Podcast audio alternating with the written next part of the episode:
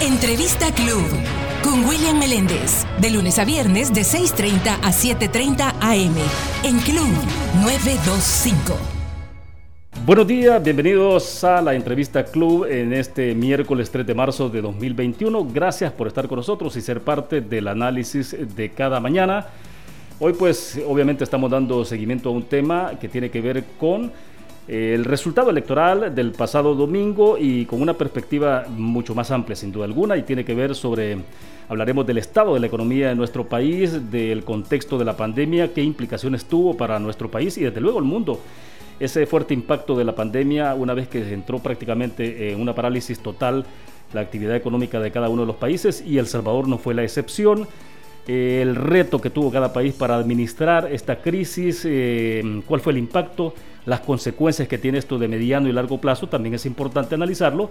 Así que hay varias perspectivas. Entonces, insistimos, una es la situación misma que generó la pandemia en nuestro país, en la actividad económica, el impacto que tendrá en la actividad eh, social también, sin duda alguna. Y luego la macroeconomía también, o sea, todo esto está vinculado, pues, o sea, no, nada es eh, está exento. Así que eh, vamos a conversar de cómo se ve el país, el país que recibe el presidente Nayib Bukele, con ahora sí, a partir de mayo, con prácticamente el control ya ahora sí total de la Asamblea Legislativa que le permitirá tomar decisiones estratégicas eh, a cualquier nivel. estamos hablando de que tiene la mayoría simple, que son 43 diputados para modificaciones a las leyes secundarias, pero también cuenta con la mayoría calificada, que son 56 diputados, 56 votos, que por lo que han expresado ellos, pues estarán listos para hacer lo que el presidente de la República les ordene. Así que, eh, ¿qué es lo que viene eh, a raíz de eso? ¿Cómo se está moviendo la actividad a nivel mundial, económica y en cómo nos vemos nosotros? Así que esos son eh, los grandes temas que tenemos para el análisis de esta mañana. Y antes de presentar a nuestro invitado, les recuerdo que tenemos habilitado el WhatsApp Club 74 34 95 38. ¿Quién está con nosotros? Ricardo Castaneda. Él tiene, digamos, como dos cargos importantes, ¿no? Uno es el que ha integrado el equipo de veeduría, que ustedes habrán escuchado que ha llegado permanentemente o en algunas oportunidades, para ser más preciso, a la Asamblea Legislativa y han presentado sendos informes en torno a la gestión eh, de la pandemia de la COVID-19 desde una perspectiva económica social, así que hablaremos de ese tema y lo que está vinculado también a la actividad económica y allí sí, eh, como parte de, del equipo que él integra del Instituto Centroamericano de Estudios Fiscales, ICEFI. Ricardo, qué gusto que nos acompañe. Bienvenido, buenos días. Hola, buenos días, William. El gusto es mío y es un placer poder conversar de todos estos temas contigo y con todas las personas que nos escuchan y también que nos ven en tu fanpage. Bueno, excelente. Eh, les recuerdo, tenemos habilitado el WhatsApp Plus 74 34 95 38. se planta bastante interesante la entrevista de esta mañana y más con alguien del nivel de Ricardo Castaneda, ¿no? Con mucha experiencia, con mucha expertise en la materia de lo que vamos a conversar. Así que, bueno, gracias Ricardo nuevamente por estar con nosotros. Y yo creo que es importante que lo veamos en dos etapas, el análisis, eh, Ricardo. Usted tiene la última palabra, desde luego, ¿no? Yo sugiero es este, me parecería que podemos analizar el tema de, la pandemia desde la perspectiva de las implicaciones que tuvo para la actividad económica de El Salvador, el mundo desde luego, y eh, ya ustedes en términos de participación del equipo de veeduría, que han estado dando seguimiento a esto, cómo se ha visto los informes que han entregado ustedes a Asamblea Legislativa, debo entender que fueron al menos en dos oportunidades digo, para verlo antes de la elección, eh, estuvieron ahí en la Asamblea, ¿no? Sí, efectivamente, William. Eh, en el marco de la pandemia, una de las cosas que se sabía era que los países, y esos son todos los países del mundo, no tenían eh, en sus ingresos la cantidad de recursos suficientes para poder atender la pandemia. ¿no? Y a partir de ahí, la mayor parte de países lo que hicieron fue utilizar deuda pública. Y el caso de El Salvador no fue la excepción. En abril, mm. eh, perdón, en marzo del año 2020, ya casi un año por cierto de ello, eh, se aprueba el decreto 608 en el cual se establece el Fondo de Emergencia, Recuperación y Reconstrucción Económica. Ese fondo es de 2 mil millones de dólares. Eh, para que tengan una idea, quienes nos escuchan, prácticamente representa una tercera parte del presupuesto aprobado para ese año. Es decir, era una cantidad de recursos muy, muy grande la cual se estableció que eh, se iba a obtener principalmente a través de nuevo endeudamiento, ¿no? ya sea a través de colocación de bonos, ya sea a través de préstamos con organismos multilaterales. Ese dinero para qué iba a servir? De acuerdo al decreto, este dinero iba a poder ayudar a atender la emergencia, pero también a la recuperación y reconstrucción económica, porque ya se sabía que iba a haber un impacto fuerte en la pérdida de empleo, que muchos de las personas que seguro nos están escuchando lo vivieron en carne propia, iba a haber un aumento de la pobreza, un aumento de la desigualdad. Y entonces esos aspectos debían desde el gasto público poder ayudarlo. Pero considerando que era una cantidad de recursos muy importante, la Asamblea Legislativa estableció de que debía de haber un presupuesto extraordinario para esos 2 mil millones de dólares y que ese presupuesto extraordinario tenía que ser aprobado por la Asamblea con mayoría calificada. Sí. Ricardo, ¿estamos hablando de qué fecha entonces? Eso estamos hablando de marzo. Marzo, ¿eh? Ahí por el 28 de marzo del 2020, ¿no? Que era el tema de si había o no disponibilidad de recursos eh, financieros para que el presidente de la República respondiera a la situación de la pandemia, ¿no? Efectivamente, y entonces le dicen, usted al gobierno, ¿verdad? Tiene hasta 2 mil millones de dólares adicionales, porque recordemos que ya se había aprobado el presupuesto ordinario, esto era como un recursos específicos para atender la, emergencia y la pandemia. Hay que decir que este decreto fue aprobado con los votos de todos los partidos políticos representados en la Asamblea Legislativa y sancionado por el presidente de la República, es decir, que él estuvo de acuerdo. Pero también se estableció que para poder manejar estos recursos iba a haber una junta directiva de ese fondo.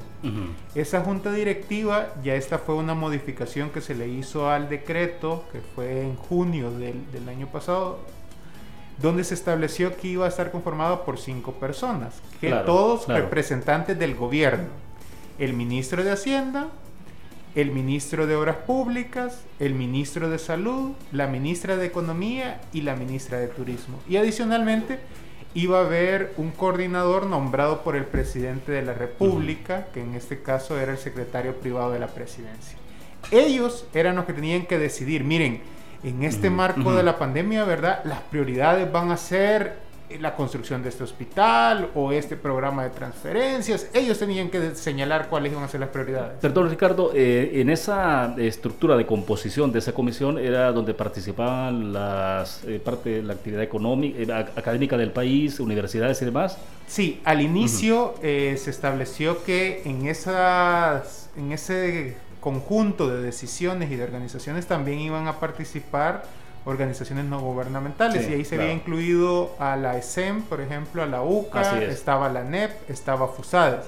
Sin embargo, todos ellos renunciaron porque dijeron que no habían tenido la información adecuada y por eso es que se reforma este decreto y dice, bueno, solo se va a quedar la junta directiva únicamente conformada por representantes del gobierno. Pero una de las responsabilidades que tenía esta junta directiva era presentar ese presupuesto extraordinario al Consejo de Ministros para que el Consejo de Ministros lo trasladara a la Asamblea Legislativa. ¿Por qué estoy haciendo todo este recuento, William? Porque significa que el Estado salvadoreño había establecido un mecanismo especial de cómo se iban a manejar los recursos de la pandemia. Entonces, dentro de las reformas que se aprobaron, se estableció de que iba a haber un comité de seguimiento y veeduría ciudadano. Ese comité no iba a decidir sobre el uso de los fondos, porque eso es una competencia que iba a tener exclusivamente el gobierno, pero este comité sí iba a poder solicitar información a cualquier eh, institución o funcionario público y no se le podía declarar en reserva. Digamos que esa es la gran diferencia, ¿verdad? Que cualquier información que solicite el comité se le debe ser entregado. Adicionalmente dice, eh, por ley, que los funcionarios tienen 10 días hábiles para responder a las solicitudes y si no tienen una sanción patrimonial. Y es ahí donde estamos nosotros en el Comité de Seguimiento y Veeduría Ciudadana, que ahora está conformado por un representante de la Universidad del Salvador, un representante de la Universidad Francisco Gavidia, un representante de la Fundación Nacional para el Desarrollo Funde, un representante de las principales asociaciones de contaduría y auditoría del país y su servidor como representante del ICEFI. Yo soy el coordinador de ese comité. Entonces, este comité empieza a funcionar en septiembre y hemos entregado tres informes. Claro. El primer informe es, es una cuestión interna sobre el reglamento interno de trabajo, cómo se van a tomar las decisiones, ah, claro. cómo van a conformarse el equipo de trabajo, cómo van a ser los procedimientos y demás. El segundo informe es la parte más metodológica. Como somos representantes de universidades, centros de pensamiento, tenemos ese componente académico, técnico, que nos parece muy importante. Y está el tercer informe, que es el que presentamos recientemente, ya sobre cómo se han obtenido los recursos. Y, de la primera conclusión, William, que llega el comité, es que esta junta directiva que señalaba que tenía tantas responsabilidades, resulta que en la práctica no existen actas de que se haya reunido. Y por lo tanto, las responsabilidades que tenían de elaborar el presupuesto extraordinario, de elaborar los planes y demás, existe un vacío, ¿verdad? Porque nosotros mandamos a solicitar y nos dijeron que aunque habían reunido, aunque, se habían reunido, no existen actas de ello. ¿no? Sí, y en breves palabras, la relevancia, eh, la importancia que tenía que, que, esas actas estén ahí y que este equipo que se conformó estuviera trabajando, ¿cuál era entonces? Era porque ellos tenían que establecer las prioridades de esos 2 mil millones de dólares. ¿no? Y adicionalmente... Era como conocer entonces cuál era eh, la hoja de ruta de cómo utilizar los recursos de esos 2 mil millones de dólares. Efectivamente, y adicionalmente, una vez aprobados esos recursos, ellos tenían que administrarlos y ellos tenían que establecer los mecanismos de cómo se iban a rendir cuentas. Entonces, todos esos aspectos que son tan importantes no se cumplieron. Adicionalmente, encontramos que de los 2 mil millones de dólares ya el gobierno tuvo disponible 999.7 millones de dólares.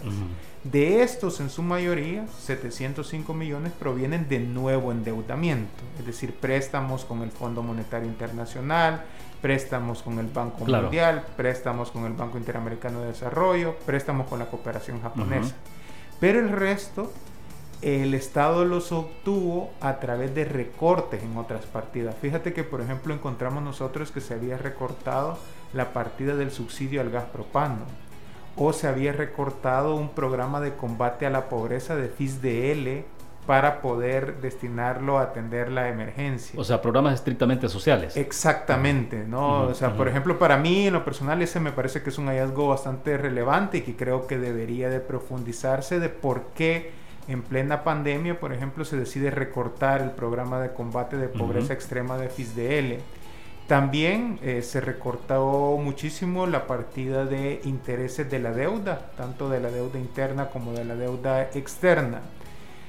Adicionalmente, otra de las conclusiones que encontramos como el comité es que la mayor parte de recursos se destinaron, o más bien dicho, se canalizaron a través de FOPROMID. ¿Qué pasa con FOPROMID? FOPROMID es un mecanismo legal aprobado allá por el 2005 lo que pasa es que en el FOPROMID es un fondo que se estableció cuando hubiera un desastre, una catástrofe y demás. Y en su momento, cuando se aprobó este decreto, se indicó que no se iba a hacer uso de la ley de adquisiciones y compras del Estado. Y la rendición de cuentas es mucho más suave, por decirlo de una manera, respecto a los otros controles. O sea, hay menos exigencias. Exactamente. Por ejemplo, en la ley de adquisiciones y compras del Estado, ¿verdad? Hay una serie de criterios si tú vas a venderle productos al Estado, digamos. Si tú utilizas FOPROMID, tú realmente esos criterios ya no los tomas en cuenta. Y entonces eso puede abrir la ventana a que hubieran algunos actos de opacidad o incluso actos de corrupción.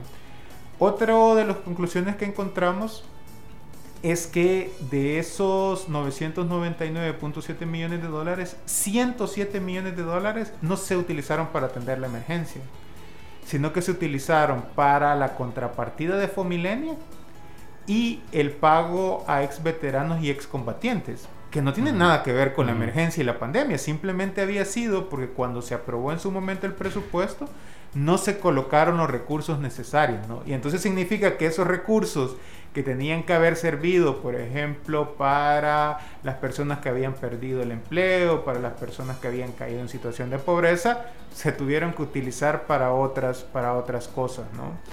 En términos generales, y la gran conclusión, William, que nosotros llegamos como comité de veeduría, es que en la práctica todo el mecanismo establecido en el decreto 608 del Fondo de Emergencia, Recuperación y Reconstrucción Económica no se ha cumplido.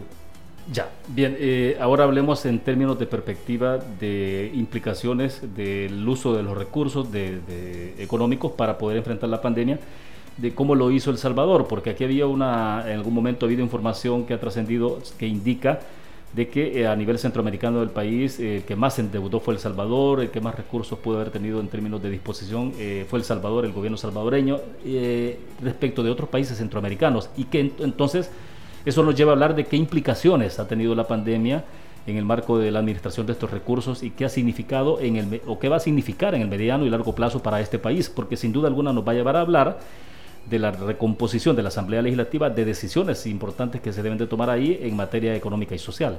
Ahorita me quito el saco de comité de veeduría y me pongo el saco de como representante para El Salvador del, del ICEFI. Sí. Sí, efectivamente, William, como tú señalabas, El Salvador fue el país de la región centroamericana que más aumentó su deuda pública y que más incrementó su gasto público como porcentaje del Producto Interno Bruto. Eh, estábamos hablando de que, por ejemplo, en el caso de El Salvador, la deuda pública se aumentó 16 puntos del PIB. Estos son alrededor de 3 mil millones de dólares. Es realmente un crecimiento de la deuda extraordinario. Y lo que nosotros hemos indicado en el instituto es que la deuda en sí misma no es mala, ¿verdad? O sea, eh, cualquier gobierno, especialmente en estas condiciones, tenía que utilizar deuda pública. Lo que a nosotros nos preocupa es cómo se gestionó esa deuda pública. Por ejemplo, en julio del año 2020, El Salvador salió a colocar mil millones de dólares de bonos en los mercados internacionales y lo hizo a una tasa de 9.5%. Es la tasa más alta la que ha colocado El Salvador y fue la tasa más alta en la que colocaron países emergentes. Se llama la categoría a nivel mundial donde se colocan a países similares a El Salvador. Esto significa que desde este año hasta el año 2052, solo por esa colocación de bonos, El Salvador va a tener que pagar cada año 95 millones de dólares en concepto de intereses. Para que tengamos una dimensión, eso casi representa el presupuesto de la Universidad del Salvador. Es decir, que el costo que lo hizo El Salvador es muy alto, porque obviamente alguien puede decir, mira, eh, Europa, Estados Unidos ha estado utilizando el endeudamiento, y, por supuesto, porque es lo que se debe de hacer. Pero en estos países prácticamente las tasas de intereses que han obtenido tasas de intereses cercanas a cero. Entonces hasta ahí sería casi un error que tú no aproveches esos recursos. En el caso del Salvador... Y perdón, El Salvador pudo haber tenido acceso a esos recursos con, digamos, con intereses más bajos, Ricardo. Sí, si lo hubiera gestionado con organismos multilaterales, ¿no? Fíjate que estamos hablando de que El Salvador se le aprobó en la Asamblea Legislativa en marzo que pudiera obtener 2 mil millones de dólares en financiamiento. En mayo se le autorizan otros mil millones de dólares adicionales, es decir, que estábamos hablando de 3 mil millones de dólares. Pero ya cuando se había aprobado en diciembre del año pasado el presupuesto de 2020, ya se le habían autorizado otros 645 millones de dólares. Es decir, que ya el gobierno podía negociar hasta 3.645 millones de dólares en el año 2020. Pero ¿qué es lo que encontramos incluso hasta este momento? Que de esos recursos casi nada se ha logrado obtener a través de organismos multilaterales. ¿Por qué con organismos multilaterales era importante? Porque además de que te dan tasas de intereses bajas, 2, 3%, te dan periodos de gracia. Significa que tú no lo tienes que empezar a pagar inmediatamente. Y entonces eso te da un respiro porque si no, lo que tú haces es que hipoteca los presupuestos de los próximos años. Adicionalmente, en el caso de El Salvador, uno de los instrumentos que más utilizó fue la deuda de corto plazo. En realidad son dos instrumentos de deuda de corto plazo, que yo creo que ya se habrán escuchado, que son las famosas LETES y las famosas CETES. ¿Cómo funciona esto?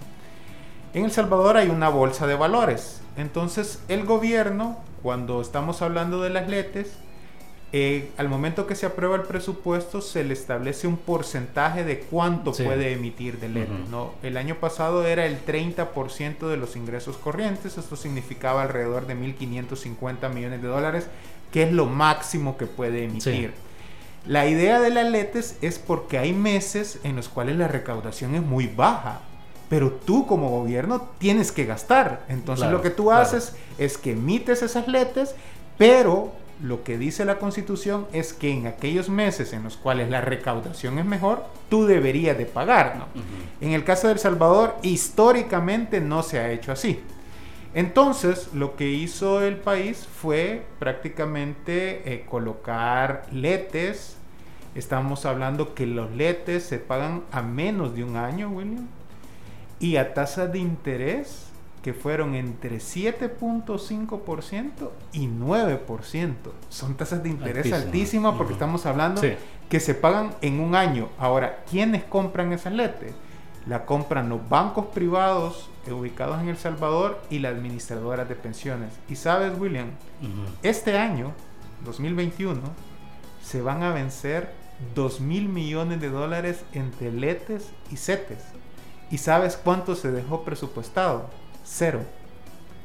Solo en marzo se vencen 400 millones de dólares en letes. Sí. No sé todavía cómo va a ser el Ejecutivo para pagar esos 400 millones de dólares.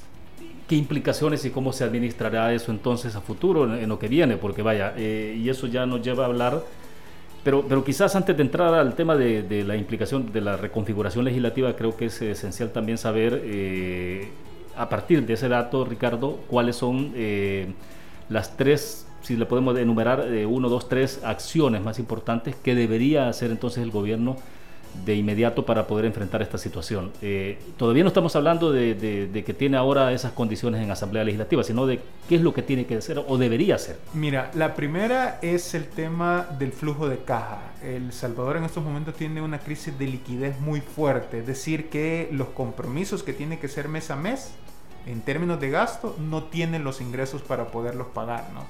Por un lado, hemos observado cómo eh, hay un retraso del FODES de casi nueve meses, que es por ley, ya la sala de lo constitucional indicó que se tiene que pagar y eso hay que pagarlo. Hemos observado cómo incluso el año pasado hubieron momentos en que no se trasladaron el pago de salarios, que ya estamos hablando de un estado cuando no tienes para pagar lo más mínimo, que la situación es muy crítica. Y así también hemos observado con los proveedores en los cuales se ha retrasado el pago muy, muy importante. Ahora, eh, todas estas señales que pueden ser o considerarse muy domésticas tienen implicaciones hacia afuera, ¿no? Sin duda, porque eso significa que tu riesgo país te incrementa. Por ponerte un ejemplo, previo a la pandemia, en Centroamérica, Costa Rica era el país que tenía el riesgo más alto. Esto significa que hay un riesgo mayor a que no te vaya a pagar, ¿no? Y esto se traduce en la tasa de interés que te prestan y significa que es en los impuestos que vamos a pagar todas las personas. Pero cuando estamos hablando, la tasa de interés es alta y se van a pagar, por ejemplo, de esos bonos que mencionaba de los mil millones de dólares 95, eso lo vamos a pagar con impuestos que toda la población paga. O sea, en ese momento entonces eh, el menos atractivo, si lo podemos llamar así, era Costa Rica. Efectivamente, en esos momentos es El Salvador. El Salvador es el país de la región centroamericana que tiene el perfil de riesgo más alto. ¿Cómo se administra ese riesgo para que no se convierta ya de verdad en una situación eh, crítica o de amenaza eh, y que tenga implicaciones directas sobre la gente? Mira, y ahí sumo el segundo factor que para mí es, es clave, más allá de, la parte así cortoplacista de coyuntura, es un plan. El Salvador no tiene un plan de gobierno, no tiene un plan anticrisis, y el año pasado tampoco presentó un instrumento que se llama el marco fiscal de mediano plazo, que es lo que te permite tú conocer cómo se va a ir estabilizando las finanzas públicas en los próximos 10 años. Entonces, si yo como inversionista, ¿verdad? Quisiera invertir en el país, lo primero que voy a ver son los planes, es decir, cuáles van a ser las áreas estratégicas de este gobierno, qué van a ser las prioridades, qué cambios están pensando hacer en términos de política fiscal, en términos de política comercial, pero eso no está. Entonces eso te genera mucha incertidumbre y por eso creo que una de las cosas urgentes que debe de presentar eh, la, la, actual administración es una hoja de ruta, ¿no? Una hoja de ruta con medidas de corto, mediano y largo plazo. Otro de los factores que a El Salvador le habían provocado que se aumentara mucho el perfil de riesgo era la confrontación entre órganos del Estado, ¿no? el hecho de que de repente saliera algún funcionario cuestionando resoluciones de la sala de la constitucional, incluso dejando prever, creo que el propio presidente de la República lo hizo en algún momento, de que no se iba a cumplir esa resolución. ¿no? Eso genera mucha preocupación porque tú dices, bueno, si incluso se está cuestionando acatar una resolución del máximo tribunal del país, que me asegura a mí que de repente me vayan a cumplir con las obligaciones que se han ofrecido, ¿no? Y eso también en su momento uno podía observar cómo cuando pasaban esos episodios el riesgo del país incrementaba. Hay que decirlo eh, que actualmente en todos los países emergentes el riesgo del país ha disminuido y en el caso de El Salvador, desde hace una semana y media previo a las elecciones, también ha disminuido. Todavía sigue estando por encima de Costa Rica, pero ha disminuido. Y esto lo podemos conversar porque sí está asociado al tema de los resultados de las elecciones. ¿Y eso qué, tiene que ver entonces? Es decir, eh, porque aquí puede haber dos escenarios. Uno es que en el caso de los inversionistas pueden decir, bueno, eh, eh, hay una puede ser ventaja o desventaja, ¿no? El hecho de que ahora el presidente de la República tiene el control total de la Asamblea Legislativa a partir de mayo, para ser exacto, ¿no? Entonces, decir, bueno, de, las directrices que decide el presidente pues van a ser aprobadas y no habrá ningún problema porque no hay oposición. Va, de acuerdo, pero la otra es que alguien diga, bueno, pero es que también eso a la vez nos puede generar incertidumbre porque también eh, puede haber cambio de las reglas del juego por decisión discrecional de lo que sea del presidente de la República. Sí, fíjate que en el caso de los inversionistas, y hay que decirlo, ¿verdad? A ellos realmente temas de democracia no son los temas que más observan o temas eh, más ligados a la institucionalidad democrática. A ellos lo que les interesa es si les van a pagar o no les van a pagar. Y en este caso, y hay que decirlo, que estos indicadores son muy volátiles y muy coyunturales, ¿verdad? O sea, así como ahora disminuyó, si mañana hay otra acción, eh, se dispara y cambian, porque así funcionan estos, estos mercados bursátiles. Entonces yo creo que ahorita lo que están observando los inversionistas es, bueno, el presidente va a tener control de la Asamblea Legislativa. Significa que ya no va a tener ningún tipo de excusas y va a poder adoptar las medidas necesarias para pagarnos, ¿no? Entonces eso nos parece muy bien. Y es lo que ahorita están eh, diciendo los mercados. Ahora, de esa expectativa de que van a adoptarse medidas para mejorar la situación fiscal a la realidad, creo que todavía falta un buen trecho. Porque hasta el momento, insisto, y justo ayer, una de las calificadoras de riesgo más importantes del mundo, Fitch, sacaba un comunicado donde decía, bueno, ¿verdad? Sí, efectivamente, el gobierno va a tener la mayoría calificada, pero miren, nosotros no sabemos qué medidas son las que se van a adoptar. Sí, de hecho, sobre ese punto, el presidente de la República escribió en su cuenta de Twitter, ¿no? Y hoy el, diario Salvador, eh, que es oficialista, eh, titulaba en su portada, titula en su portada, Triunfo de nuevas ideas, dispara el precio de los bonos. Sí, el precio de los bonos se incrementó. Yo, decía que ya se venía incrementando desde hace dos semanas. El incremento son como alrededor de dos puntos porcentuales, que tampoco es un incremento extraordinario en términos de mercado financiero, pero sí es cierto que se ha incrementado el precio de los bonos, ¿no? Y eso nuevamente, insisto, es porque se ha disminuido el riesgo de que no se va a pagar, porque, insisto, en, o sea, tú como inversionista dices, bueno, si él tiene el control de la Asamblea Legislativa, significa que va a poder pasar esas medidas que han ofrecido. Porque recordemos, William... o sea que los compromisos que él asuma con los eh, organismos multilaterales pues eh, serán una realidad, o sea, porque no va a tener la dificultad de, ir a debatir, a discutir en Asamblea Legislativa. Exactamente, vaya, por ejemplo, cada vez que El Salvador coloca bonos en los mercados internacionales, se hace una negociación. Es decir, el gobierno va y negocia con los inversionistas privados. Y en esas negociaciones tú haces ofrecimientos. Por ejemplo, en la negociación que se tuvo en la colocación de estos mil millones de dólares que hablábamos de bonos en julio, el gobierno les ofreció a los inversionistas un acuerdo con el Fondo Monetario Internacional. Entonces, por ejemplo, ahorita, de acuerdo a los inversionistas, la lógica que ellos tienen es, bueno, si antes no se había podido conseguir era porque no tenía los votos en la asamblea, pero ahora va a tener todos los votos y por lo tanto se va a dar, ¿verdad? Insisto que esto es muy coyuntural, muy volátil y habrá que ver el comportamiento en las próximas semanas y meses. Sí, y bueno, el presidente de la República escribía en su cuenta de Twitter ayer eh, a propósito del tema de, los bonos, dice, en otras palabras, la inédita victoria de nuestro pueblo eh, genera confianza en los inversionistas lo que hace que los bonos del Salvador suban en el mercado internacional. Los mercados hacen análisis eh, desprovistos de ideologías y su análisis es El Salvador va hacia arriba. Es la interpretación del presidente de la República. ¿no? Cuando regresemos, eh, me interesa que eh, nos comente Ricardo el tema del Fondo Monetario Internacional. hay un fondo precautorio ¿no? de 800 millones de dólares más o menos de los que puede disponer el país y entonces pero eh, también sobre el tema de acuerdo con el Fondo Monetario Internacional, qué implicaciones tiene. es inevitable que haya una subida de impuestos, llámese IVA, llámese impuesto predial o lo que sea. Lo platicamos después de la pausa, tenemos que ir con nuestros anunciantes. Pueden participar si ustedes lo desean, 74 34 95 38 en WhatsApp Club. Hacemos la pausa, regresamos. Ya regresamos. Entrevista Club 925. Sintonizas. Entrevista Club. Entrevista Club. 925.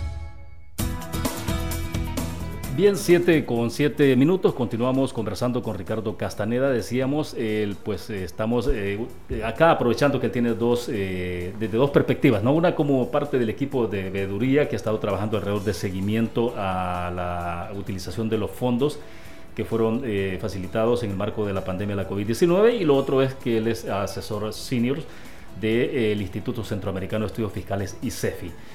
Pues bien, eh, Ricardo, para aprovechar un poco lo que nos queda de los 25 minutos eh, de entrevista, eh, grandes desafíos los que vienen para, para el país también, ¿no? Porque hay mucha, ahora sí, mucha esperanza, mucha expectativa. Un porcentaje importante de la población decidió, se decantó porque el presidente tenga control total de la Asamblea y eso tendrá implicaciones que pueden ser muy beneficiosas o también algunos dicen muy dañinas. Es decir, depende qué tipo de decisiones se adopten, porque ahora habrá luz verde para la posibilidad de, aumento de impuestos al valor agregado IVA, la posibilidad de un impuesto predial, no va a tener ninguna dificultad porque tiene 43 votos y si eh, la discusión lo requiere de 56, pues también los tiene.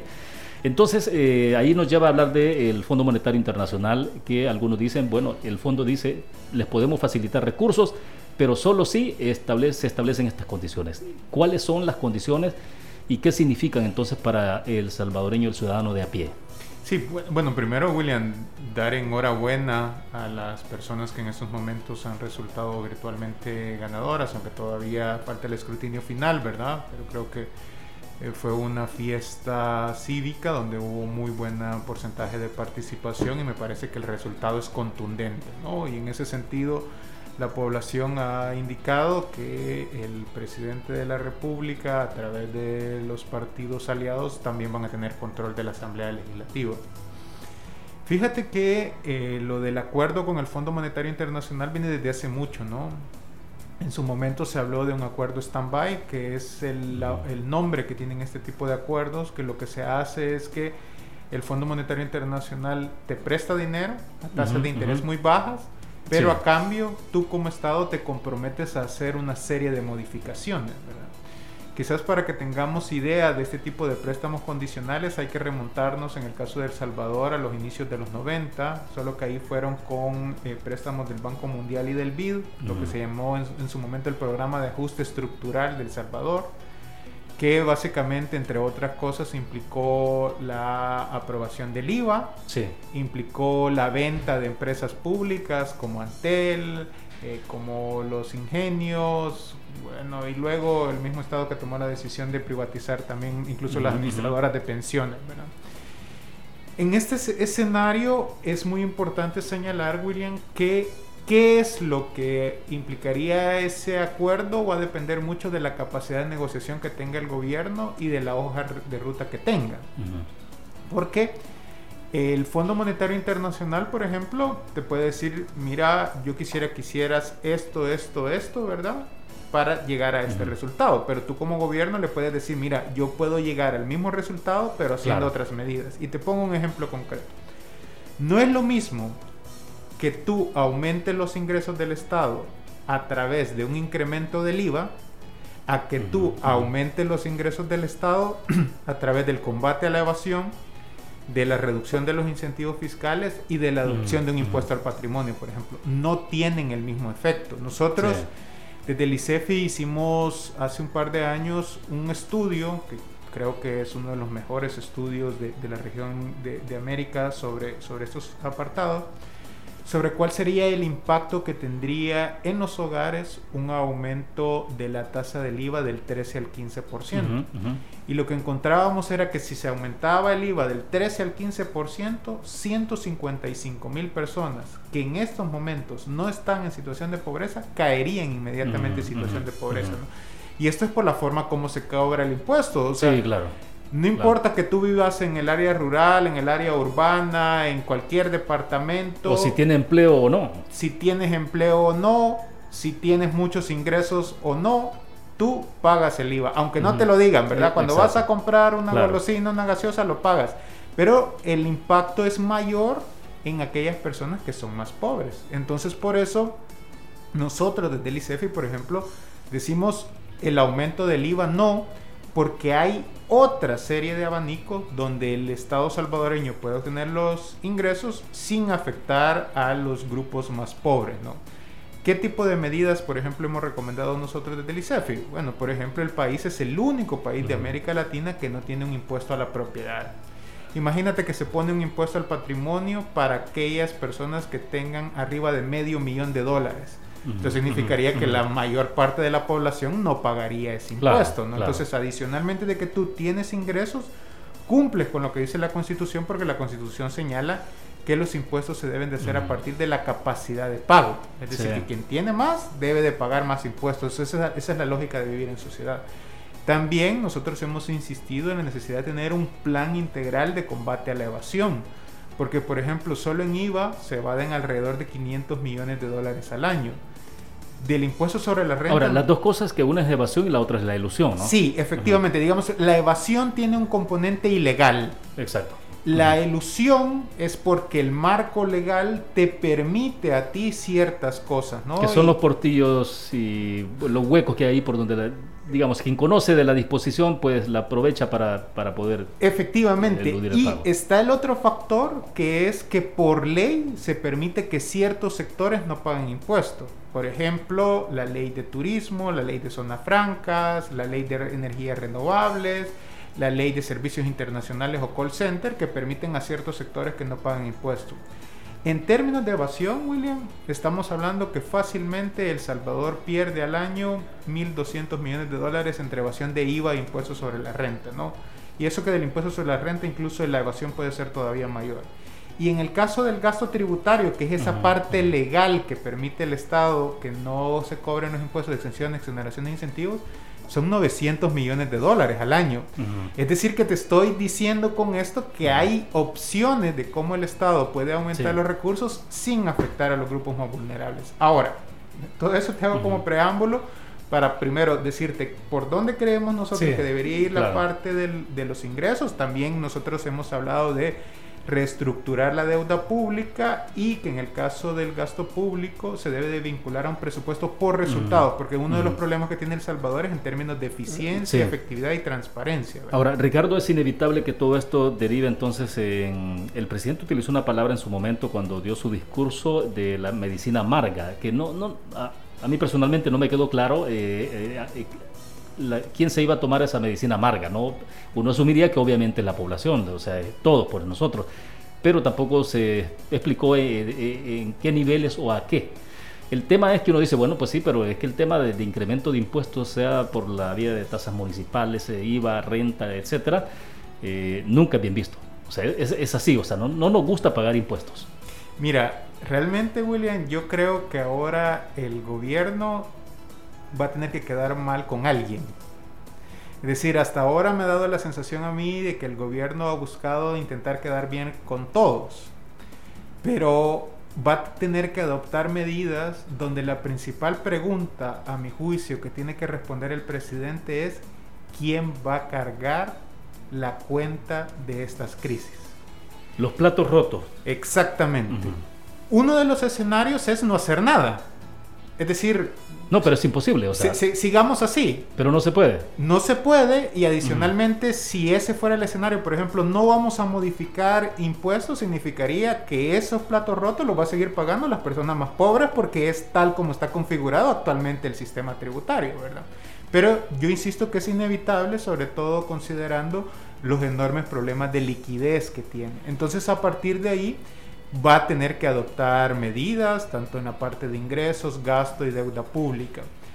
Fíjate que allá por el año 2017, no antes, 2015, el Fondo Monetario Internacional había recomendado a El Salvador cuáles eran las propuestas de esa hoja de ruta, ¿verdad? O de un acuerdo stand-by. Y ellos habían hablado de un incremento del IVA, de una reducción del gasto público, particularmente en el tema de salarios, eh, habían hablado de una reducción de los incentivos fiscales y habían señalado también reformas al tema de compras y contrataciones.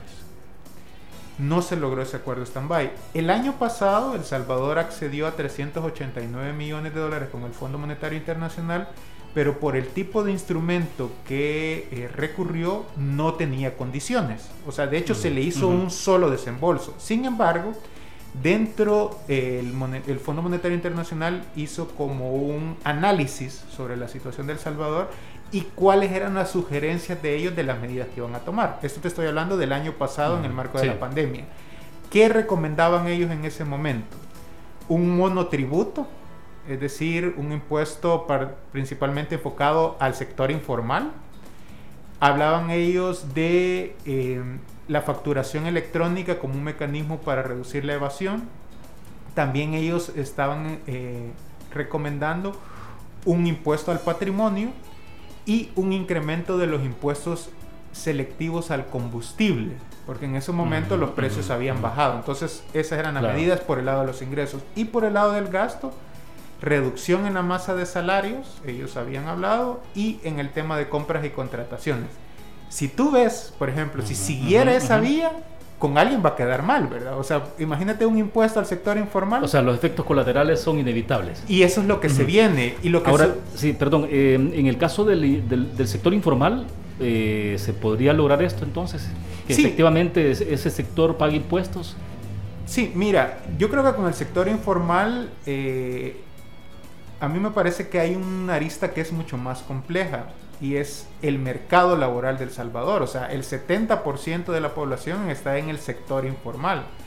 Entonces tú necesitas formalizar a ese sector no solo bajo la óptica de la recaudación de impuestos en sí mismo, sino también que estas personas tengan cobertura de seguridad social. Entonces yo creo que el enfoque que debe de tenerse sobre el sector informal es también mostrar los beneficios que tendrían estas personas al estar formalizado. Por ejemplo, acceso de crédito a tasas de interés más bajas. Uno de los problemas que se tiene en el sector informal es que cuando van a prestar lo hacen a los pues agiotistas a tasas del 100, 200%, o sea, es. asfixia. Entonces, creo que debe ser un tema mucho más integral el, que se debe de, hacer. Sí, pero esta es la lógica eh, en otros países eh, desarrollados, digamos, pues sí, esa es la lógica, ¿no? O sea, pagan impuestos y a veces eh, muy altos los impuestos, pero la población se siente satisfecha porque están retribuidos en buenas carreteras, en un buen transporte público, seguro, eficiente, hay buen sistema de salud y educación. Entonces, eh, claro, todo lo que uno puede gastar eh, pagando un colegio privado o en su vehículo particular, pues entonces uno puede utilizar perfectamente el transporte público porque es seguro y eficiente, por ejemplo. Y por eso es que la política fiscal, nosotros decimos que es el contrato social, ¿verdad? Porque es el contrato entre la ciudadanía con el gobierno. Y nosotros desde el ICEFI sí hemos venido recomendando desde hace muchísimos años, William, hay que decirlo desde hace muchísimos años, de que la forma que el país tiene que lograr acuerdos es a través de un acuerdo fiscal integral. ¿Esto qué significa? Mira, la situación es tan dura, tan compleja, que necesitas tú que los distintos actores se pongan de acuerdo. Aquí te hablo partidos políticos, gobiernos, pero te hablo del sector privado, de la clase trabajadora, de las organizaciones sociales y de la academia para que en conjunto establezcan y digan, bueno, está bien, tú necesitas más ingreso como gobierno, ¿verdad? Entonces estos ingresos se van a obtener así, pero ¿qué nos vas a dar a cambio? Nos vas a asegurar la rendición de cuentas, la transparencia, las prioridades, o sea, ¿cuáles son realmente las prioridades en el gasto público, ¿verdad? El tema de educación, el tema de salud, esas van a tener que ser cuánto más tenemos que invertir. En síntesis, nosotros decimos que son tres preguntas las que debe hacerse el país, ¿verdad? ¿Cuál es el país que queremos? ¿Cuánto cuesta ese país que queremos? ¿Y cómo lo vamos a financiar? Fíjate que aunque no... La ruta, eh, Ricardo, perdón, eh, la tentación de que al tener el control total de la Asamblea Legislativa, donde eh, ahora el presidente pues, tendrá vía libre para tomar grandes decisiones y que incluso sobre elección de magistrados, fiscales, etcétera, eh, sobre el tema de préstamos, endeudamiento, por ejemplo, hay un, puede haber una tentación de decir, bueno, yo, a mí me basta con eso y aquí va todo, y es la ruta de la, imposición, no sé si llamarle una imposición democrática, porque al final eh, van a ser los diputados que el pueblo decidió que los representaran los que van a tomar decisiones. Pero puede ser, digamos, hay como diferentes rutas. Eh, entonces, ustedes sugieren una en la que pase esto por la concertación, el diálogo. Porque lo que nosotros hemos observado en otros países es que cuando tú impones medidas sin consultarlo con amplios actores de la sociedad, lo que pones en riesgo es la propia gobernabilidad democrática. ¿no? Por ejemplo, en este escenario en el cual ya no hay partidos de oposición, significa que cuando haya una medida que adopte el gobierno, y que habrán segura muchas en las cuales la ciudadanía no está en contra, será la ciudadanía la que tendrá que tomar ese rol de oposición, ¿no? Y eso también te configura mucho, posiblemente vamos a ver cada vez más marcado el tema de manifestaciones, etcétera. Entonces, por eso nosotros creemos que para darle mayor legitimidad a las acciones que se van a adoptar, lo adecuado es un acuerdo fiscal. Pero adicionalmente, William, porque hasta este momento lo único que la ciudadanía conoce de un plan, digamos, es el plan Cocatlán, que fue el que se hizo en la campaña. Y en el plan Cocatlán, el presidente Bukele ofreció un pacto fiscal como una política de Estado. Entonces, ahora el presidente y el gobierno en su conjunto no tienen ninguna excusa para no llevar eso a la práctica. Es decir, todos esos ofrecimientos que hicieron de tener un pacto fiscal, de mejorar la recaudación con sentido de progresividad, de tener un gasto público más efectivo, más transparente, hoy no tienen ninguna excusa para no hacerlo, ¿verdad? Yo creo que como ciudadanos y ciudadanas también es muy importante entender que la democracia no se termina con ir a votar a las urnas, sino también exigir que esos ofrecimientos que se hicieron se cumplan. Y por supuesto que existan esos mecanismos de participación ciudadana y de rendición de cuentas, porque al final de qué estamos hablando? Del dinero de toda la población ya sea dinero actual que están pagando con sus impuestos o dinero futuro que tendrá que pagar los impuestos cuando se tenga que pagar la deuda que se ha adquirido. Sí, ahora bien, eh, eh, viéndolo en perspectiva, eh, como para ir recapitulando, porque el tiempo ya se nos está agotando, Ricardo, entonces, ¿cómo es el escenario que ustedes visualizan en los próximos meses? En adelante, digamos, ya con la nueva reconfiguración de la Asamblea Legislativa, Incluso el tema del control territorial a través de las alcaldías, ¿no? que eh, mayoritariamente lo tiene también el Partido Nuevas Ideas. Eh, va a ser necesario tomar medidas, de eso que no tengamos dudas. Y ojalá tengamos la oportunidad aquí más adelante, cuando ya se tomen, de decir, ¿te acordás que habíamos conversado y que se va a adoptar medidas? ¿Cuáles creo que son los escenarios que se abren? ¿verdad? Uno es un escenario con el Fondo Monetario Internacional, o sea, un acuerdo con el Fondo Monetario Internacional y este no tendría ningún problema para pasar por la Asamblea Legislativa. Pero para mí también se abren otros escenarios, que esos hay que discutirlos más despacio, ¿no? Y tendrán su tiempo adecuado. Uno es una reforma de pensiones, no pensando en resolver los problemas estructurales del sistema de pensiones, sino cómo ese, ese fondo de pensiones puede servir como mecanismo para mejorar la situación fiscal del país y también está el otro escenario que, por ejemplo, es una posible desdolarización. Yo creo que eh, ese de desdolarización es un escenario que tiene menos probabilidades.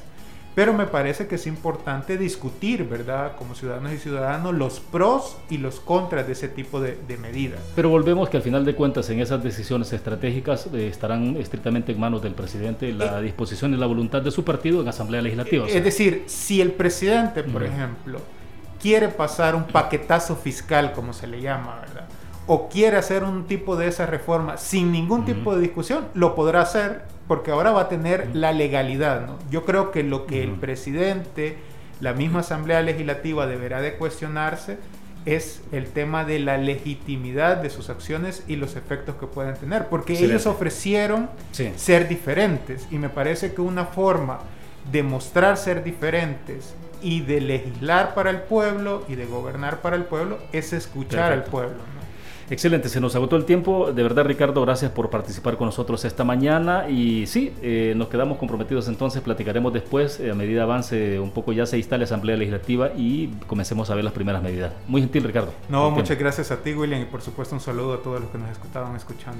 Bueno, excelente. De esta manera nosotros concluimos eh, la entrevista Club. Nos vamos a escuchar mañana siempre a las seis y media. Reiteramos esto porque tenemos nuevo horario, seis y media de la mañana. Terminamos siete y veinticinco. Y los amigos de Morning Club que están ya listos para continuar con ustedes. Buenos días. Entrevista Club con William Meléndez, de lunes a viernes de 6.30 a 7.30 am en Club 925.